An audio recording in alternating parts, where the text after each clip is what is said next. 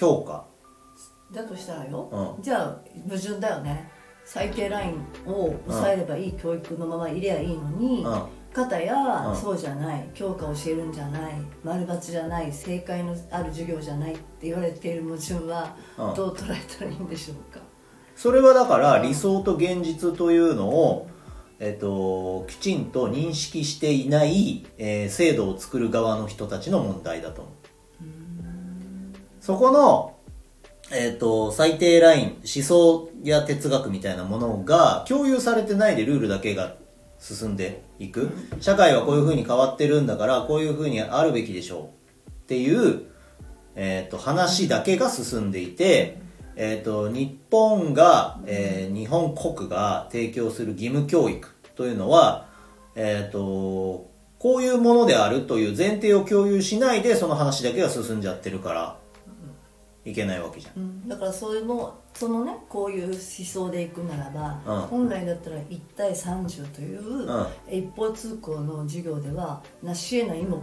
標だよね。えそうだ一人一人の意見を聞いて一人一人それぞれのやりたいことをうん。やらせるんであれば、いやだから、うもし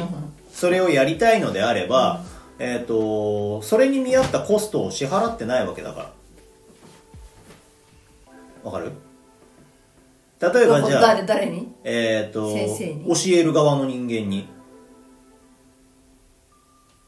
だってえーコストっていうのは金銭的な意味のコストもそうだし、えっ、とその先生たちが学ぶという知識っていう意味でのコストもそうだと思う。だから先生たちに先生になりますというためのルールっていうか家庭があんじゃん。学校教育、えー日本の義務教育で先生をしますよって言った時のうんとうんルールっていうか仕組み、えー、とこういう資格を取ってこういう勉強をして、えーでこういうテストに合格したら、えー学校で教えられますよ小学校で教えられますよっていうルールがあるじゃん。でそのルールが僕はちょっと分かんないけど先生じゃないからおそらく変わってないんだよ。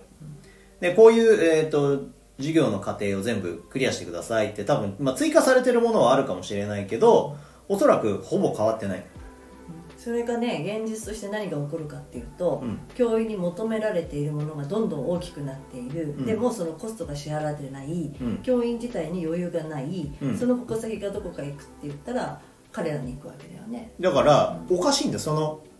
教員先生になる、えー、と学校教育の、うん、と小学校中学校の先生になりたいという人たちにい求められてるものばかりが増えて、うん。えーそれに対する報酬だったりそれに対する、うん、と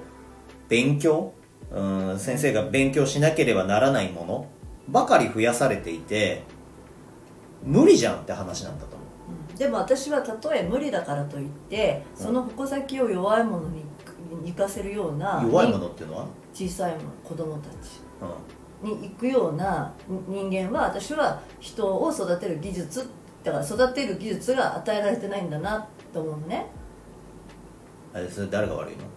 ええーと誰誰かの前に技術が与えられてないから誰に与えられてない先生たちに。の、うん、先生。そういう教育を受けてないわけよ。だからその教える人たちっていうのは昔の旧来の教育を受けてるわけね、うん。学習指導要領で言ったらもっと前うん。のまま来ちゃっているから、うんあーたとえ自分ができないことに対して人にどう対応するかになった時に威圧をする暴力をするしか知らない人ができちゃうわけじゃない。